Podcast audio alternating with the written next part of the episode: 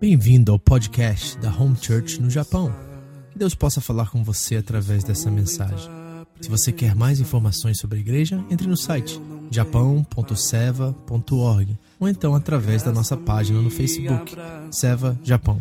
Deus abençoe você através desta mensagem, em nome de Jesus. Tua palavra me restaura e me faz crer somente em ti. Evangelho de João, ele é algo assim único. Ele é único porque ele parte da perspectiva do que a própria Bíblia diz ser o melhor amigo de Jesus. João, ele se auto-intitula aquele que era amado por Jesus, né? O discípulo amado de Jesus.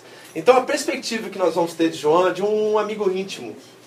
Vai ser profundo o nosso estudo aqui, porque nós não estamos falando de um Jesus histórico. Por exemplo, se você conhece um pouquinho de teologia, você vai entender que os primeiros três evangelhos, Mateus, Marcos e Lucas, são os três, três, primeiros livros do Novo Testamento, eles são narrativas históricas da vida de Jesus. Conta a biografia de Jesus.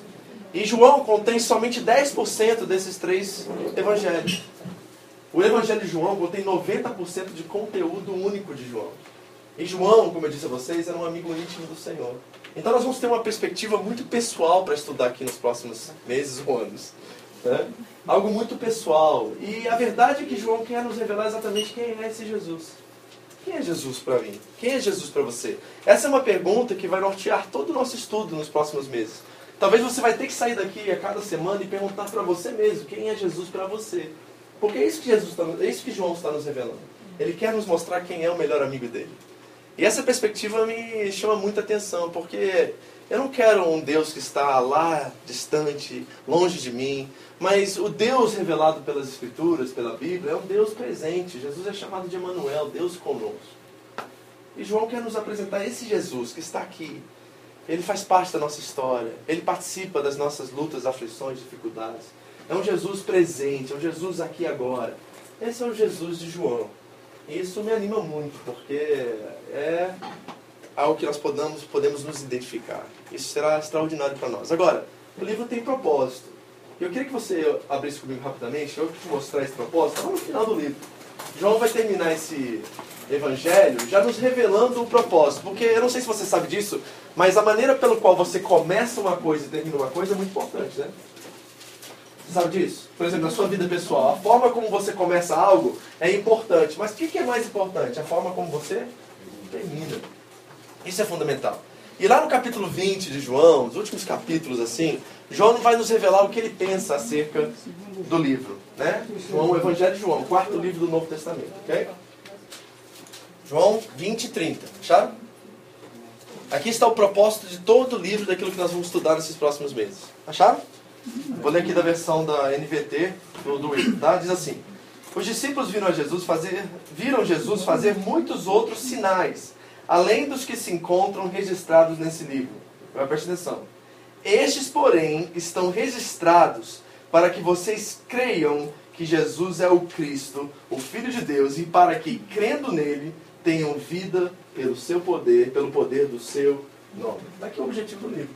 João quer que no final de ler esse livro nós creiamos em Jesus Cristo. Agora, quer ver algo interessante?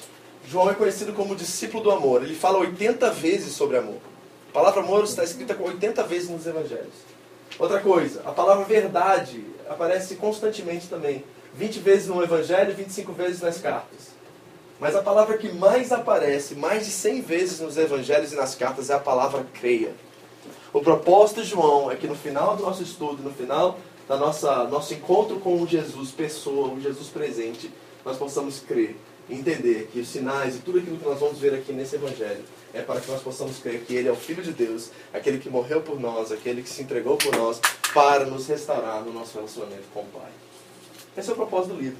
Então, meu desejo, meu sonho, meu objetivo aqui nas semanas de estudos que nós vamos ter, meses de estudos que nós temos pela frente, é que no final dessa jornada, é uma jornada difícil, gente, talvez um dos maiores desafios que eu tenho como pastor de vocês, estudar esse livro.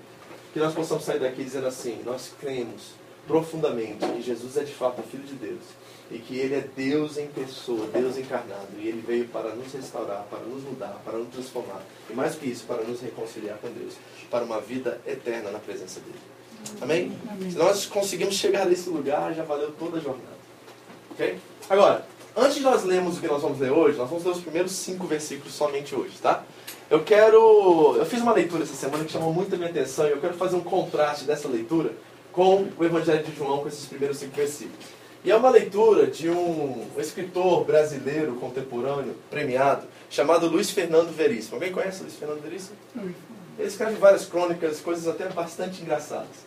E encontrei uma crônica dele, essa semana lendo, que chamou muito a minha atenção e é um contraste direto com aquilo que nós vamos ler hoje no Evangelho de João. Eu quero é, apresentar para você essa crônica. Vou ler algumas partes dela, outras partes eu vou falar. Mas o nome, o título da crônica é Deus fez.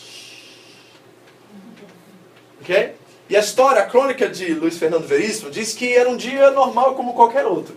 As pessoas estavam ocupadas em seus trabalhos, as donas de casa arrumando a casa, fazendo as suas tarefas, as crianças na escola, as pessoas na rua trabalhando nos seus trabalhos. Era um dia normal. E de repente, no meio do dia, Deus parou e disse: Quero falar com você. Aí ele começa a contar, eu vou ler aqui porque tem uma parte aqui que eu não quero assumir a culpa disso, tá? Mas deixa eu, deixa eu ler. Ele diz assim: Deus fez, eu quero falar. E a ambulância parou e desligou a sirene. Os passarinhos pousaram. Os meninos que corriam na rua pararam e ficou apenas a bola pingando até parar. Os movimentos e as filas pararam. A correria no centro da cidade parou e até a cachoeira parou. O mais extraordinário depois aconteceu. As mulheres pararam de falar. Não sou eu, ok? É o Luiz Fernando, não fica com raiva de mim.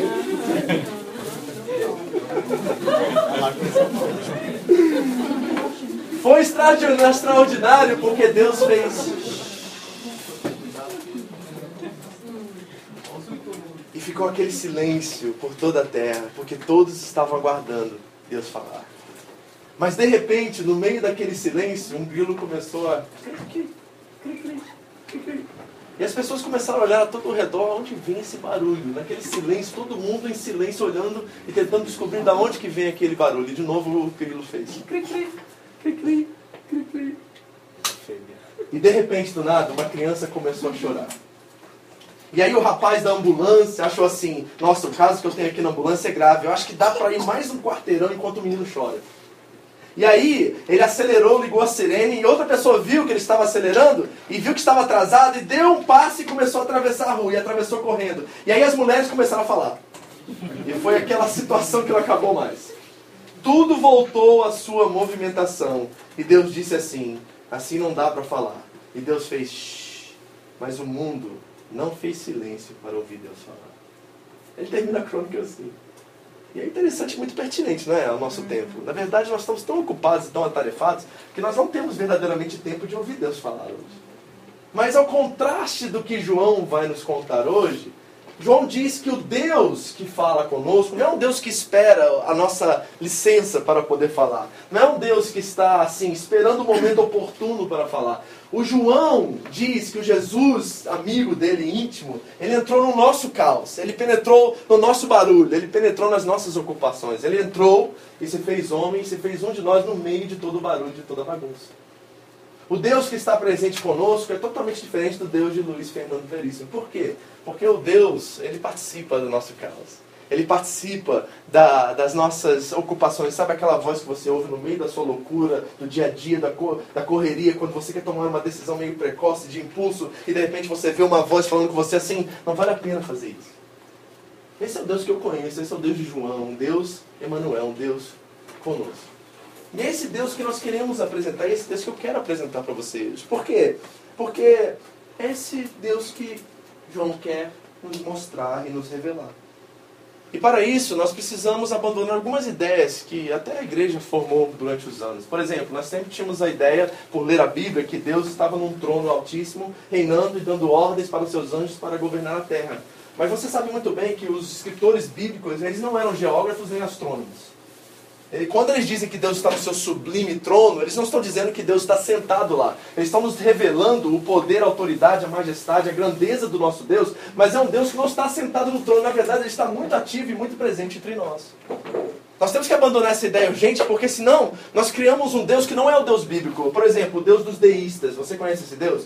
É um Deus que eles acreditam que criou todas as coisas, é o soberano, é o supremo Deus sobre todas as coisas, criou os céus e a terra e todo o universo, mas ele deu corda no relógio e abandonou a terra.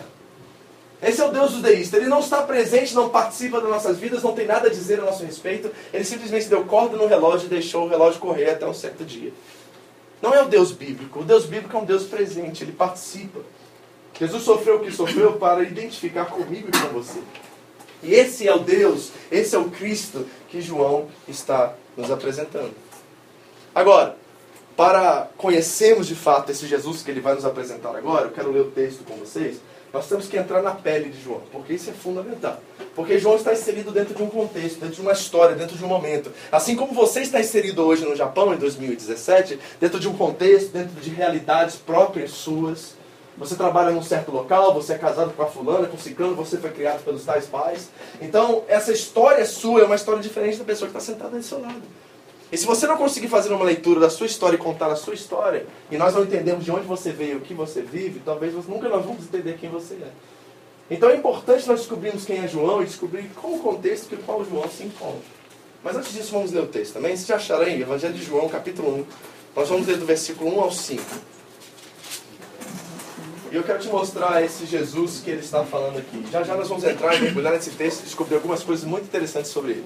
Mas todos acharam? Nós vamos ler do 1 ao 5, eu vou contar até 3, você vai ler na sua versão aí, não se incomode com quem está do seu lado. O importante é você ler para você o texto. Amém? Vamos lá? 3, 2, 1. No princípio.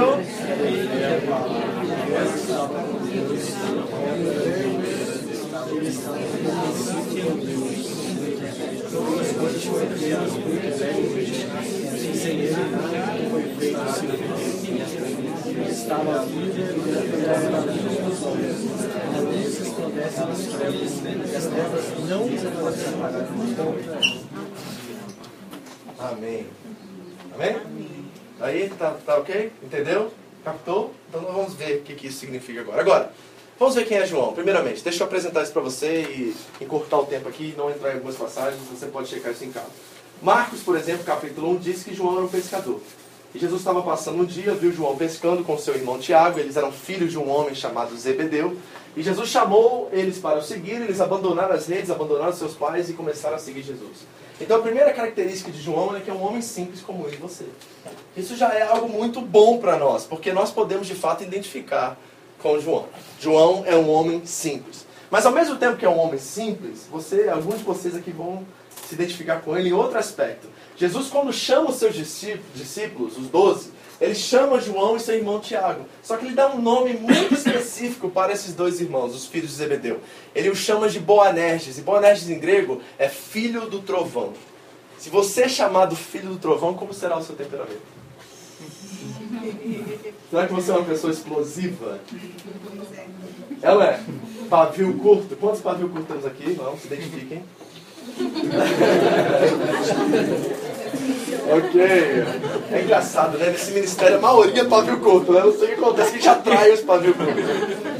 Mas você se conhece, e eu quero dizer isso para vocês porque não, nada está perdido para você ainda. Se Jesus não conseguiu salvar e restaurar João, ele pode restaurar e salvar você. Ok? Nenhum comportamento é limitador o suficiente para que a graça de Deus não alcance. Então todo comportamento pode ser transformado, mudado para a glória de Deus, e você pode ser alguém sanguíneo, mas temperado. Tá alguém explosivo, mas que só explode no quarto secreto com aquele que pode ouvir. Tá então ele é chamado de filhos do trovão. E quer ver algumas atitudes dos filhos do trovão? Por exemplo, um dia eles estavam passando por uma cidade e João e Tiago ofenderam Jesus, e João e Tiago chegou para Jesus e falou assim: Quer que a gente ore e Deus mande fogo sobre esse povo? Já fez isso na fábrica? Orou assim? Hã? Hein, Joãozinho? Já orou assim, Tiaguinho? Né? Esse é o João, um temperamento explosivo, um cara que parte para cima. Então, veja esse paradoxo. É um homem simples, um pescador, não tinha muita escolaridade, mas ao mesmo tempo ousado, destemido, um cara para cima, para frente, que estava disposto a fazer aquilo que Jesus queria que ele fizesse. Isso é extraordinário já dessa parte. Quer ver outra característica do João, que talvez nós podemos identificar? Teve uma hora também que eles chegaram para Jesus e disseram assim: Jesus, quando o Senhor entrar no seu reino, tem como eu e meu irmão sentar do seu lado? e diz o texto que os discípulos ficaram bravos com ele. Por quê? Porque eles queriam uma preferência, queriam né, uma acepção ali, de certa forma. Né? Eles estavam com o coração ainda a ser transformado. Estavam num processo ainda de mudança e santificação. Então esse é o Joãozinho que vai nos apresentar o Jesus sublime, o Jesus sobrenatural. Esse é outro aspecto muito interessante do Evangelho de João. Os outros evangelhos apresentam-nos um Jesus histórico, mas João vai nos apresentar um Jesus sobrenatural. Um Jesus que é Deus, um Jesus que é divino, um Jesus que é transcendente, um Jesus extraordinário. João tem esse propósito. Ele quer nos apontar para o santo, para o, santo, para o, para o sobrenatural. Essa é outra característica desse evangelho. Agora, nós precisamos também entender qual era o contexto que João estava escrevendo. Agora, a maioria dos teólogos, eles acreditam que o Evangelho de João foi escrito entre 70 e 90 depois de Cristo. Que é mais ou menos aí uns 40 anos a 60 anos após a ressurreição e a crucificação. Agora, eu sou de uma linha que pensa que provavelmente foi escrito um pouco antes, porque no ano 70, se você não sabe disso, Jerusalém caiu. Jerusalém caiu e foi um, um, um efeito catastrófico para os judeus naquela época. Morreram milhões de judeus. E os cristãos receberam uma profecia antes de saírem de Jerusalém para evitarem aquela tragédia. E João não fala nada sobre essa tragédia. João não fala nada sobre isso nem no Apocalipse que ele escreveu. Então eu acredito que esse evangelho provavelmente foi escrito antes do ano 70. Mas o contexto desse ano, 70 até 90, é muito interessante. Por quê? É nesse tempo que as escolas filosóficas estavam no seu apogeu, assim, estavam no seu clímax, no seu ápice. As pessoas iam para a praça e eles começavam a discutir entre eles. E sabe o que, que eles queriam descobrir? Escute isso, porque isso aqui é extraordinário, porque João está dando uma resposta a essas escolas. Eles queriam saber qual era o logos da vida. Todas essas escolas sentavam na praça e discutiam uma com a outra e tentavam buscar adeptos, tentando dizer umas para as outras qual era o logos. E logos, a palavra logos no grego quer dizer a razão da vida, a razão de se viver. Eles discutiam isso. E o clima ficou tão tenso entre todas essas escolas filosóficas da época que nenhum chegou a um consenso e elas se dispersaram. Mas dessas escolas, duas sobreviveram que estão vivas até os nossos dias de hoje. Uma é chamada do epicurinismo, ok? Epicúrio. E o que, que Epicúrio dizia? Que já que não existe o logos, vamos buscar o prazer o máximo possível. A nossa vida vai ser voltada para o prazer. Isso que essa escola filosófica dizia. Já que não tem motivo para viver, vamos buscar o prazer e vamos nos realizar o máximo possível. Essa era uma forma de pensamento do tempo de João. A outra forma eram os estoicos. E o que, que os estoicos falavam? Eles falavam assim, é mais ou menos a ideia de hoje. Olha, não existe uma razão para viver, não existe um ser supremo que determina todas as coisas.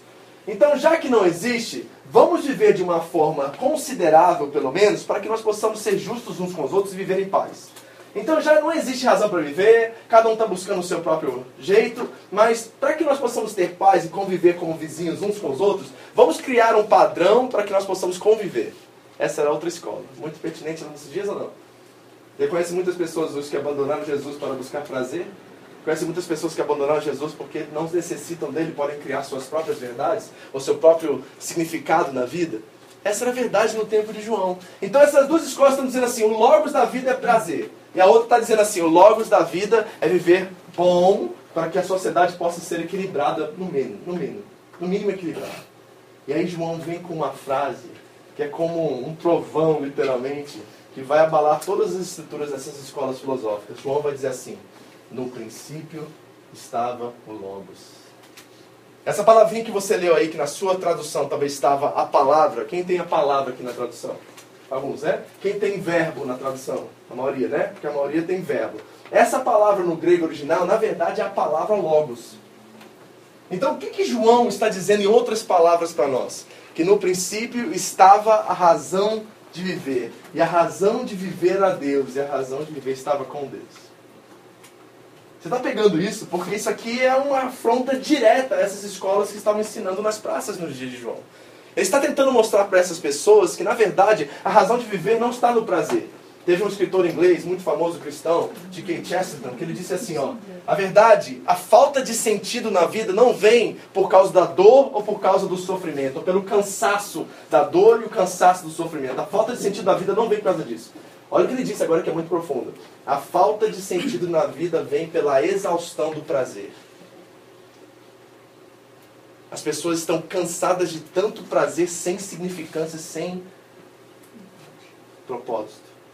É isso que cansa. Não é a dor. A dor, na verdade, nos leva até mais próximos de Deus, não é verdade? O sofrimento nos faz pensar e repensar nossa vida e as nossas escolhas. Mas o prazer nos coloca numa posição de indiferença. Isso é perigosíssimo.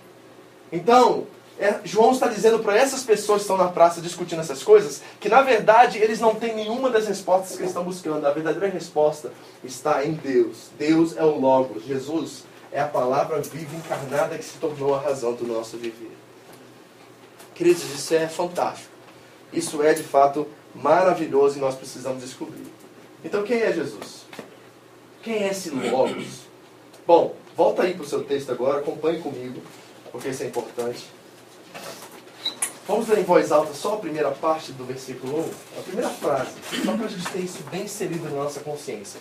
Vamos lá? 3, 2, 1, lê aí na sua. No princípio. Só primeiro. Primeiro ponto, primeira, primeira frase. No princípio era o. Você conhece algum outro texto da Bíblia que começa no princípio? Hã? Pois é, João está fazendo uma alusão direta ao Gênesis. Porque no Gênesis diz o quê? No princípio criou Deus os céus e a terra. Aí João vem no Novo Testamento, esse é o Gênesis do Novo Testamento. Ele diz assim: no princípio era o verbo. Agora reparou o tempo do verbo aí? Ele não disse que no princípio foi o verbo. Ele disse que no princípio era. Quem aqui é professor de português e conhece os tempos dos verbos? Esse aí é pretérito imperfeito. Lembra? Na escola? Aulas de português? Ninguém lembra? Pois é. Que, que o pretérito imperfeito significa para nós? De que há uma continuação do tempo. Então Jesus era no começo e continua. No princípio era o Logos. No princípio era a razão de viver. E a razão de viver estava com Deus. Essa segunda afirmação de João nos propõe a ideia que o cristianismo diz sobre o que é a Trindade. E sabe que a coisa que me entristece muito nos nossos dias de hoje? Nós estamos buscando a presença de Deus, estamos buscando os favores de Deus, estamos buscando a face de Deus, mas muitos de nós não temos nem ideia quem Deus é. Não temos a mínima ideia quem Jesus é, nem o Espírito Santo, por assim dizer. E o que a, a, teologia cristã nos afirma é que Deus é três pessoas, mas ele é um em essência, um em substância. É isso que a fé cristã nos afirma. E quando João está dizendo que ele era Deus, ele está afirmando uma distinção repare isso que isso aqui é fundamental, entre Deus Pai e Deus Filho. E para nós cristãos ortodoxos que cremos na palavra de Deus como regra e prática de fé, é fundamental que nós entendemos essa distinção entre Deus Pai e Deus Filho. Porque as seitas aí afora, elas contam uma outra verdade que não é bíblica. Por exemplo, os testemunhos de Jeová, eles acreditam que Jesus é o primeiro ser criado, o primogênito da criação. Ele é, ele não era Deus, nunca foi Deus, nunca será Deus. Ele é a primeira criatura e por isso é a mais formidável de todas elas. Isso não é Bíblia. Isso não é cristianismo. E muitos acreditam que os testemunhos de Jeová são cristãos, mas devido a essa incoerência com as escrituras, eles são considerados uma seita para os cristãos. Outra religião que é muito famosa e até conhecida como cristã é os mormons. Já viu um mormon aqui na Goiás? Já vi vários. O que, que os mormons acreditam? Não sei se você sabe disso, mas o Jesus dos mormons não é o Jesus da Bíblia, gente. Eles acreditam que Jesus, primeiramente, é irmão de Satanás. E outra coisa é que Jesus veio da procriação entre Deus Pai Celestial e Mãe Terrena. Sexo entre Deus Pai, Espírito, e Mãe Maria. Sexo. E Jesus foi gerado através disso e Satanás também como irmão. Não é o Jesus bíblico. Por mais que nós podemos respeitar a forma deles pensarem, não é o Jesus que nós estamos vendo na Bíblia Sagrada. Quer ver outra religião, por exemplo? Os muçulmanos, né, que estão bem na mídia hoje em dia. Os muçulmanos não acreditam que Jesus é Deus. Na verdade, isso é um pecado com mortal para os, para os muçulmanos. Você dizer que Jesus é Deus é um pecado que é condenação no país muçulmano à morte. Porque para eles Jesus é um profeta e não foi crucificado diz que na hora que Jesus ia ser crucificado, aquele, siri, aquele é, como é que é, o sirineu foi substituído, ele foi no lugar de Jesus, Jesus foi tirado da cruz. Eles acreditam que Jesus nasceu da Virgem Maria, mas ele não foi crucificado, outro foi crucificado no lugar dele. Ele não ressuscitou. Não é o Jesus da Bíblia. Então, se nós não conhecemos esse Jesus, que era Deus, e João diz que estava com Deus e no princípio de todas as coisas, não é quando a terra foi criada, é antes de todas as coisas foram criadas. Esse é o Jesus que João está nos apresentando, na qual ele tinha um relacionamento muito íntimo. E é triste para mim saber que muitos cristãos não têm a mínima ideia. Se alguém chegar para eles e perguntar quem é Jesus, eles vão ficar travados. Agora, se nós não sabemos quem Jesus é, como é que nós vamos tê-lo como Senhor e Salvador das nossas vidas? Não faz sentido isso. Imagina você casar com alguém e não conhecer a pessoa. Faz sentido isso? Não faz. Então é muito importante nós conhecermos de quem João está falando. E nós vamos ter todos esses meses para estudar quem é Jesus, porque essa é a pergunta predominante de todo o Evangelho. Nós precisamos entender isso, precisamos descobrir isso ultimamente, para que a nossa fé seja uma fé realmente regada nas Escrituras Sagradas, coerente com elas, para que nós possamos experimentar o poder de Deus e a graça dele sobre nós. Então, queridos, diz lá no final que no princípio ele estava com Deus e o Verbo era Deus então é fundamental nós entendermos isso. Lógico que a trindade não é o que nós compreendemos exaustivamente. Mas é algo que está nítido e claro na Bíblia. A Bíblia diz que Deus Pai é Deus, diz que Deus Filho é Deus e diz que o Espírito Santo é Deus. Como, pastor? Olha, sinceramente é muito difícil explicar isso. Mas a Bíblia declara que Deus é um só, mas ele se revela a nós em três pessoas. Isso que é trindade, isso que é o conceito cristão de Deus. Certo? E nós precisamos compreender isso, por mais difícil que seja. Aí no versículo 4, 3 e 4, ele diz assim: E todas as coisas foram feitas por quem? Por meio dele. Nós sabemos que Deus Pai é o, mas com C, Criador. Mas o que o texto está nos dizendo, não só aqui, mas em outros lugares, é que Jesus é o agente da criação. É ele que fez todas as coisas e por meio deles todas as coisas foram feitas. Jesus é o agente da criação. Então, se Jesus fez todas as coisas, e você? Você está incluído nesse todas as coisas? É óbvio que está. Então, se ele é o Criador e o agente da criação e aquele que fez todas as coisas, estar sem ele, ou não confiar nele, ou não depender dele, é entrar num, num vazio existencial completo. Porque se ele é o Criador e ele é o agente da criação e aquele que fez todas as coisas, quando nós estamos longe dele, nós não encontramos a razão do nosso viver. Por isso que João vai chamá-lo de Logos. Porque ele é de fato a razão do nosso viver. Diz lá no texto assim: E nele estava a vida. E a vida era a luz dos homens. Agora, interessante essa palavra vida, né? Porque não é bios no grego. Porque bios é matéria, bios é esse homem físico que eu sou, essa pessoa física que você é. Mas o texto está dizendo que nele estava o Zoe. E o Zoe é a vida de Deus. Então preste atenção nessa lógica aqui, porque ela é fundamental hoje para o que você está experimentando e nas dificuldades que você possa estar tendo na sua vida, nas suas decisões, naquilo que você propõe viver e o propósito pelo qual você vive. Se Jesus fez todas as coisas e todas as coisas foram criadas por meio dele, e nele estava a vida de Deus, e nós somos criatura deles, viver sem ele é o quê? Posso dar um exemplo mais prático para você capturar o que eu quero dizer? Se eu fosse na casa do Bruno hoje à noite e chegasse lá, abrisse a porta, visse, visse uma cafeteira como batente de porta, o que, que você acharia disso?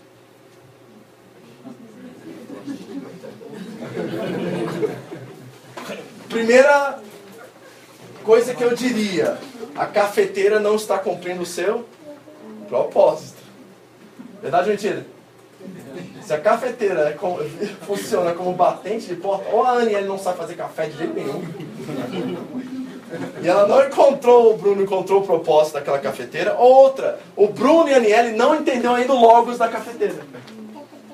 A razão da existência da cafeteira. Qual é a razão da existência da cafeteira? Fazer café. Não é arroz, né? É fazer café. E se o zoe de Deus estava em Deus e Ele é o Criador e nos fez, qual é a razão da nossa vida agora? Está entendendo? Então deixa eu terminar aqui com três aplicações para você pensar. Tá? Três aplicações só para você pensar. Eu só estou começando aqui, gente. É uma introdução do Evangelho de João. Mas aqui tem algumas coisas que nós precisamos pensar, que são fundamentais para o nosso entendimento daquilo que nós queremos viver. Primeira coisa, precisamos discernir entre o que é genérico e o que é verdadeiro. Precisamos discernir entre o que é genérico e o que é verdadeiro. Deixa eu anotar, deixa eu anunciar uma coisa para vocês que eu tenho toda a certeza do mundo nisso. que qualquer verdade, qualquer coisa que se distancia da verdade que é Cristo é genérico, é de segunda mão e é réplica.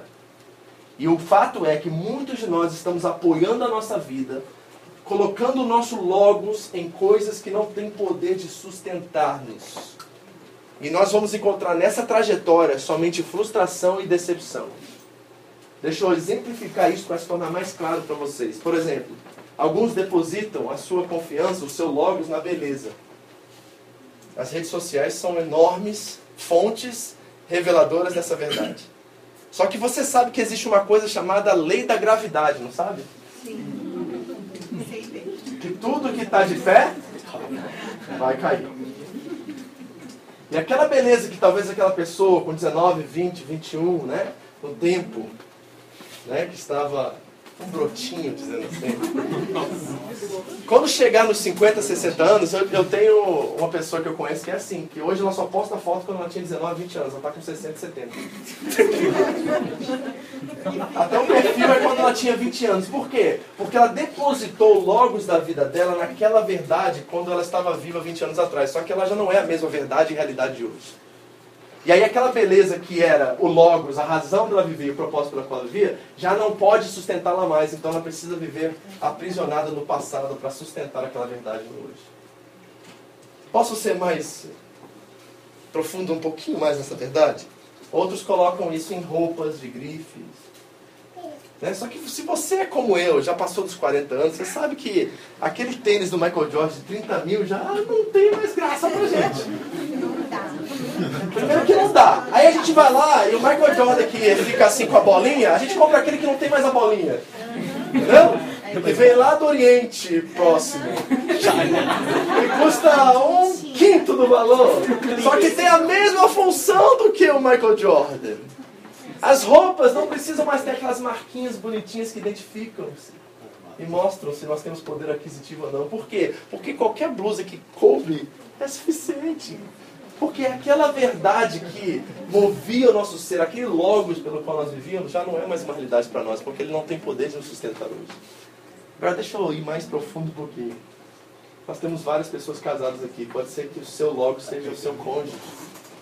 E a sua dependência no seu marido, na sua esposa, é tão doentia que você sabe que, infelizmente ou felizmente, um dia essa pessoa não vai estar aí mais do seu lado. Ou Jesus vai levar você ou vai levar ela. E se a sua vida está depositada em quem ela é, o que ela, que ela significa para você, quando essa pessoa parar de existir, você vai viver completamente devastado e sua vida não vai ter mais sentido. Para os jovens aqui, pode ser um namoro. Quando a gente começa a namorar, a gente acha que a pessoa é perfeita, né? Nossa, até. Nossa, até peida bonitinho, até. Cheirosinho. Nossa, nunca senti o fedor, fedorzinho dele. Até flores saem dele, coisa. Mas você sabe que quando casa, tudo aumenta, né? As mulheres é atrás das coxas, os homens é na barriga. As coisas não são mais tão bonitinhas assim, porque aí nós começamos a ver os defeitos uns dos outros. E se a nossa dependência estava naquela estrutura que nós criamos, que é ilusória, que é uma projeção nossa de uma realidade inexistente que a gente assistiu em Hollywood através dos filmes de romance que são completamente mentirosos. Gente, desculpa, mas você nunca vai contar aquele cara daquele filme de romance que você gosta. Viu, meninas? Não existe. Esse cara não existe. Ele não existe, é uma ilusão, ok? E nós vamos nos projetando nessas realidades, né? Aí vem. Uh, vou, deixa, eu brincar um pouquinho com vocês aqui. Aí tá aqui no tem os jovens aqui, tá? Vou falar pra vocês agora, né? Aí tem uma menina que ela não é assim a gata, sabe? Realmente. É, é assim, é arrumadinha. arrumadinha, jeitosinha. É. Só que a menina é responsável, ela trata bem os pais dela, ela é cordial com os demais, ela gosta de servir, gosta de cuidar. E a gente não olha para ela porque ela não é tão bonitinha, não é tão atraente como nós gostamos. E aí nós vamos deixar passar e a gente vai ficando pra titio, né? E aquela ali. E aquela ali que a gente. E aquela ali que a gente não deu muito valor, ela vai crescendo, vai se tornando uma mulher, vai se intrometendo na sociedade, vai começando a ter algumas coisas de valor. E aí o tempo passou e teve um outro tão bem arrumadinho que encontrou com ela e você poderia ter encontrado, mas você deixou, porque você estava criando uma ilusão de uma estrutura que é inexistente. Nós somos assim, gente, a gente precisa entender. A gente gosta do mundo da fantasia, por isso que a Disney arrebenta e ganha tanto dinheiro. Porque nós não queremos viver a nossa realidade, nós queremos construir um mundo da fantasia. Só que esse mundo é ilusório e não tem poder de nos sustentar. É genérico. E se nós não começamos a ver que todo, tudo que é aquilo que está distante de Deus, distante da pessoa de Cristo, que não é filtrado por Ele, que é pelo qual é o logos da nossa vida. Deixa eu fazer um exemplo bem prático aqui. Vem cá, Iago, você. Iago é Jesus, tá? Até parece que Jesus, olha, gente. Jesus, vamos dizer assim, um Jesus europeu. Jesus da Rocinha. Jesus que canta pagode. Começa com B. Volta aqui agora. Brincadeiras à parte. Brincadeiras à parte. Vamos dizer que Iago representa o Logos. O que, que João está tentando nos ensinar? Que aqui estão as várias opções que nós temos na vida e as várias coisas que a vida nos propõe. Estão todas aqui. Quando nós temos Cristo como Logos na nossa vida, nós colocamos Ele como um filtro para que todas as outras coisas que estão por detrás dela, que são temporárias, tomem sentido. Porque se ele não for o filtro pelo qual nós filtramos todas as escolhas da nossa vida, essas coisas não vão encontrar em si mesmas o seu propósito. Se eu deixar Jesus de lado e eu for diretamente nessas coisas, eu não vou encontrar o logos pelo qual Deus criou essas coisas para mim. Isso vai na relação conjugal, isso vai no relacionamento amoroso entre namorados, isso vai na vida financeira, na carreira profissional, nos nossos bens, aquilo que nós nos apropriamos. Se Cristo não for aquilo que é o filtro para que nós possamos entender através dele o logos de todas as outras coisas, provavelmente essas coisas vão tomar um poder na nossa vida que irão nos destruir lá na frente. Elas são autodestruidoras, se não foram filtradas pelo propósito pelo qual Deus criou cada uma delas. É por isso que nossos casamentos são tão frágeis, porque Cristo não faz parte deles. É por isso que a nossa vida financeira é tão montanha-russa, altos e baixos, porque Cristo não faz parte dela. É por isso que a igreja se torna um peso, porque Cristo não faz parte da nossa experiência religiosa. Nós não estamos usando logos como filtro e propósito para todas as outras coisas, porque se o texto diz que ele criou todas essas coisas e elas são boas, não estou dizendo que são coisas ruins, são coisas boas, mas se ele não for o filtro pelo qual nós buscamos o propósito, pelo qual elas existem, provavelmente nós vamos encontrar um propósito contrário à vontade de Deus. E aquelas coisas vão nos consumir, nos destruir. E eu vou dizer bem claro para vocês, isso é verdade de muitas pessoas hoje, inclusive dentro da igreja. Então nós precisamos discernir o que é genérico e o que é verdadeiro. E o que é verdadeiro é somente aquilo que encontra-se o propósito no verdadeiro Logos. A razão de viver, que é Cristo Jesus. E a outra coisa que nós precisamos discernir para terminar é entre o que é verdade, vida e o que é morte. Eu não sei se você leu no versículo 4, mas diz assim: que a vida estava nele, o zoe de Deus estava nele. Se, o cristianismo não é uma religião que tenta fazer pessoas ruins se transformarem em pessoas boas. Eu sei que muito da igreja pensa que é assim, que a relação do cristianismo com o ser humano é comportamental. Ou seja, eu venho para a igreja porque eu quero ser um melhor marido, uma melhor esposa, eu quero ser um melhor cidadão, eu quero parar de, de fumar, de beber, de fazer isso. Muitas pessoas pensam que o cristianismo é sobre isso, é uma mudança comportamental. Mas não é isso que a Bíblia diz. Jesus não veio fazer pessoas ruins, pessoas boas. Jesus veio fazer pessoas mortas, pessoas vivas. É um relacionamento de morte e vida. Sabe por quê? Porque para você entender tudo isso que eu estou falando, não dá para você continuar sendo você. Você tem que morrer para as suas vontades. Para que você descubra o verdadeiro logos da sua vida. É um prazer, pastor? Bom, os epicurianos tentaram descobrir isso, mas se deram muito mal. É ter uma boa família, uma qualidade de vida boa, um, uma estrutura abençoadora para os meus filhos, meus netos, é isso que a vida é sobre? Não. Os históricos tentaram assim também, não deu nada certo. Mas João vem nos apontar para uma outra realidade. E ele vai dizer que a verdadeira razão da vida é Cristo Jesus. E se nós começarmos a confiar nossa vida dele, ele irá nos direcionar, ele irá nos apontar para todas as coisas que são boas na nossa vida e trará em todas essas coisas o propósito pelo qual elas precisam. Então, deixa eu finalizar dizendo uma e duas, três, quatro coisas para vocês Sabe por que seu casamento está ruim? Não é porque falta dinheiro, Não é porque falta amor. Já ouvi isso tantas vezes. O amor acabou, pastor. A Bíblia diz que o amor nunca falha e nunca acaba. É o amor que acabou. Não é nada disso. O que faltou foi você entender o propósito pelo qual isso existe. E esse, isso existe para glorificar Deus. O problema é que está faltando Deus no seu relacionamento conjugal. O fator predominante da razão pelo qual vocês trigam tanto não é porque um precisa de mais dinheiro, outro precisa de mais aquilo. Não, é porque um é egoísta e o outro mais ainda. E a única razão pela qual esse egoísmo existe é porque é por Deus. Porque se ele é o dono de todas as coisas, não temos necessidade de nada. Né? Então o que está faltando na nossa relação com o dinheiro também é Deus, sabe? É Deus ter esse logos que eu mostrei para vocês aqui. Porque tem gente que fala assim, ano que vem, se Deus quiser, Deus vai entrar nas minhas finanças. Mas passa ano, passa ano, aí Jesus aparece um mês, depois vai embora no outro. aí você fala assim, agora eu vou. Aí você. Mas não funciona, gente, porque se ele é aquele que criou todas as coisas, todas as coisas foram criadas por meio dele, você precisa encontrar nele o propósito. Porque senão vai ficar vazio. Não vai fazer sentido. Você vai construir sobre a areia. E sobre a areia, a construção ai, é demolida. Essa igreja é a mesma coisa. É tão gostoso o que nós estamos vivendo hoje em dia. Sabe? Esse ambiente familiar. Mas se você depositar sua confiança em mim como pastor, na pastora Andréia, nessa igreja, nas pessoas aqui, ah, você vai se dar muito mal. Porque se tem uma garantia que eu posso dar para você é que a gente vai errar, que a gente vai decepcionar você um dia, que você vai achar que eu sou aquele cara assim, sabe? Que parece com Jesus o tempo todo, mas eu não sou não. Às vezes eu tô mais parecido com um capeta do que não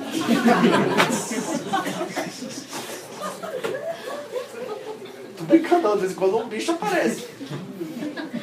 Aí, aí eu tenho uma intercessão lá em casa e falo assim, que, que é isso?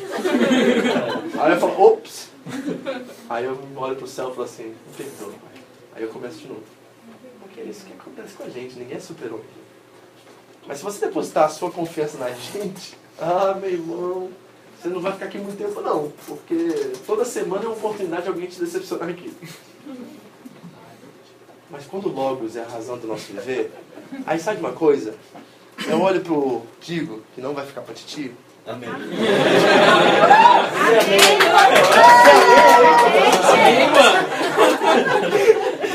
Sabe uma coisa? Eu aturo esse cara. Eu reconheço essas inúmeras falhas e defeitos que eu tenho e também tenho a certeza que o Digo tem inúmeras falhas e defeitos. Mas quando Jesus é o centro do nosso relacionamento, aí quando eu erro com ele, ele não olha para mim, ele olha para o Logos. Quando eu, ele erra comigo, eu não olho para ele, eu olho para o Logos. Porque a razão de viver e o filtro pelo qual todo o propósito se estabelece é Cristo Jesus. E aí é fácil amar você, mano, pelo que você é. Porque eu não tenho expectativa no nosso relacionamento. Eu tenho certeza de que se nós continuarmos a olhar para Cristo, todas as outras coisas vão encontrar em si mesmo o seu propósito. Isso vai para o seu casamento, isso vai para a sua relação com o dinheiro, isso vai para a sua relação com o país, com a fábrica. Sabe por que você tem tanto perrengue na sua fábrica que está faltando Jesus lá? Entendeu? O problema não é seu patrão. O cara pode ser o mais chato do mundo. Se tem Jesus, você olha para ele rir.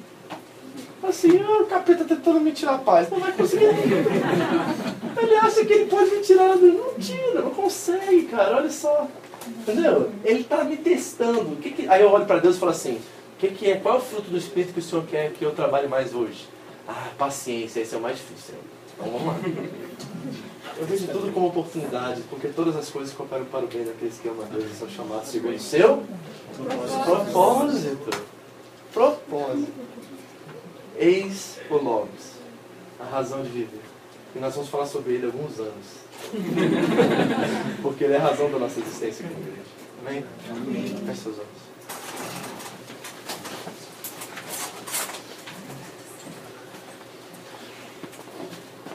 Solta o dedo aí.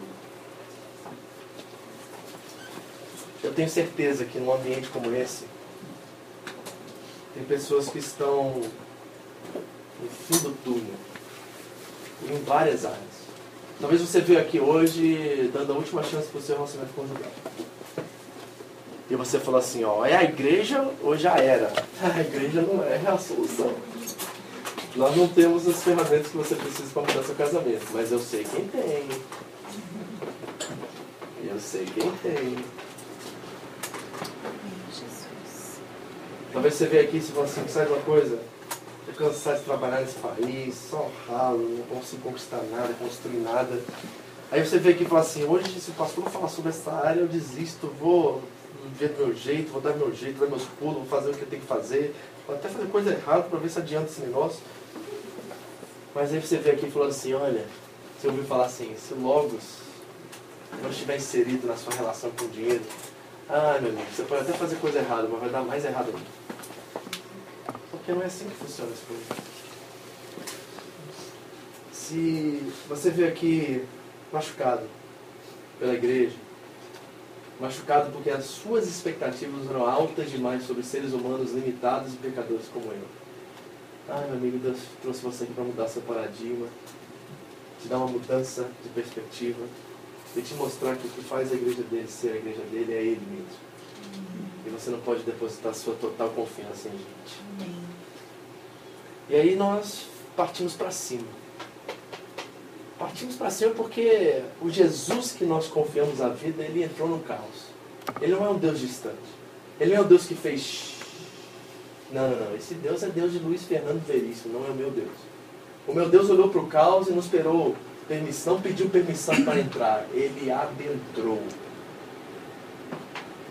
E adentrou na forma de um servo. Eu quero ler uma frase para vocês que talvez seja fundamental naquilo que nós estamos conversando e talvez mude a sua perspectiva de quem Deus é. É uma frase do Eugene, Peterson. Eu só quero que você ouça ela depois nós vamos orar, ministrar. Diz assim: Deus se apresenta a nós na história de Jesus Cristo como um servo. Mediante a isso, é fácil para nós assumir o papel de mestre e começar a ordená-lo por aí. Mas Deus não é um servo e clamamos quando estamos cansados demais para fazer algo por nós mesmos. Não, Deus não é um especialista para ser chamado quando acharmos que estamos doentes ou incapacitados de lidar com um problema especializado na nossa vida. Deus também não é um amigo que ocasionalmente pedimos para juntar-se a nós na nossa conveniência ou devido ao nosso desvio em alguma área da vida. Não. Deus se tornou servo para que possamos experimentar em união a Ele uma vida redentora. O Jesus que adentrou, o Jesus que encarnou, Jesus Deus que se fez homem, Ele veio para te dar a mão, sabe? Ele não quer ficar acima de você, nem quer colocar você acima dele, mas ele quer participar dos seus, das suas lutas e dificuldades. Ele quer ser um com você. Ele quer dizer para você que essa dor não é por acaso, que você está passando por isso hoje, porque era necessário você entender o que está por detrás de tudo isso. Eu quero crer, porque essa é a palavra-chave do Evangelho de João, creia. Eu quero crer. E nessa noite Deus te trouxe aqui para te mostrar que o seu Logos pode ser outra coisa a não ser Ele mesmo. E quem saiba mudar a sua perspectiva, mudar a sua confiança. Marido não é sua esposa a razão do seu filho. Esposa não é seu marido, Logos. Trabalhador, homem responsável, digno, não é seu trabalho a razão do seu viver, nem quantos bens você acumula ou o conforto que você dá à sua família. Não, esse não é o Logos. O Logos é Cristo. Jovem, não é o futuro namorado, a carreira profissional que você almeja, que trará o Logos que você precisa para viver. Não. O Logos para sua vida é Cristo. E se você colocar Ele em primeiro lugar e fechar e filtrar todas as outras áreas da sua vida, você vai encontrar a verdadeira razão de viver. E sabe de uma coisa? Isso não depende de mais nada, só dele. E ele não te promete mais nada a não ser ele. Porque neles e por ele e para ele são todas as coisas. E a glória eternamente a ele.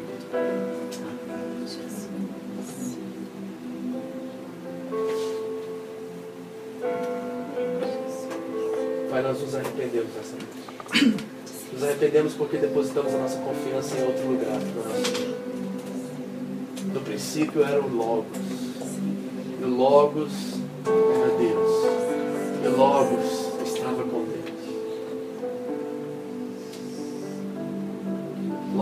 Deus, Jesus Cristo de Nazaré. Nós clamamos a Ti. E te pedimos que o Senhor, Deus, ajuste nossos corações. Destrua os ídolos que nós construímos, Deus. As estruturas que foram construídas a partir da nossa insegurança e medo. Senhor, destrua cada uma delas. E levante um altar em nossos corações a Ti, somente a Ti. Só queremos Te ver, Senhor. Só queremos ver você, Senhor. Só queremos ver você, Senhor. Se é meu marido que está na frente, tira ele, Deus. Deixa eu dizer uma coisa para vocês que eu tenho aprendido toda a minha vida. Tudo aquilo que nós. Hum, vocês com muito carinho. Tudo aquilo que nós colocamos na frente de Deus, Deus tira da gente. Isso é por amor, não é castigo. Qualquer coisa que você colocar na frente de Deus na sua vida, se Ele te ama, Ele vai tirar isso de você. Melhor a gente já tirar da frente e deixar Ele filtrar a todas as outras coisas. Só quero ver você, Senhor. Isso já é suficiente.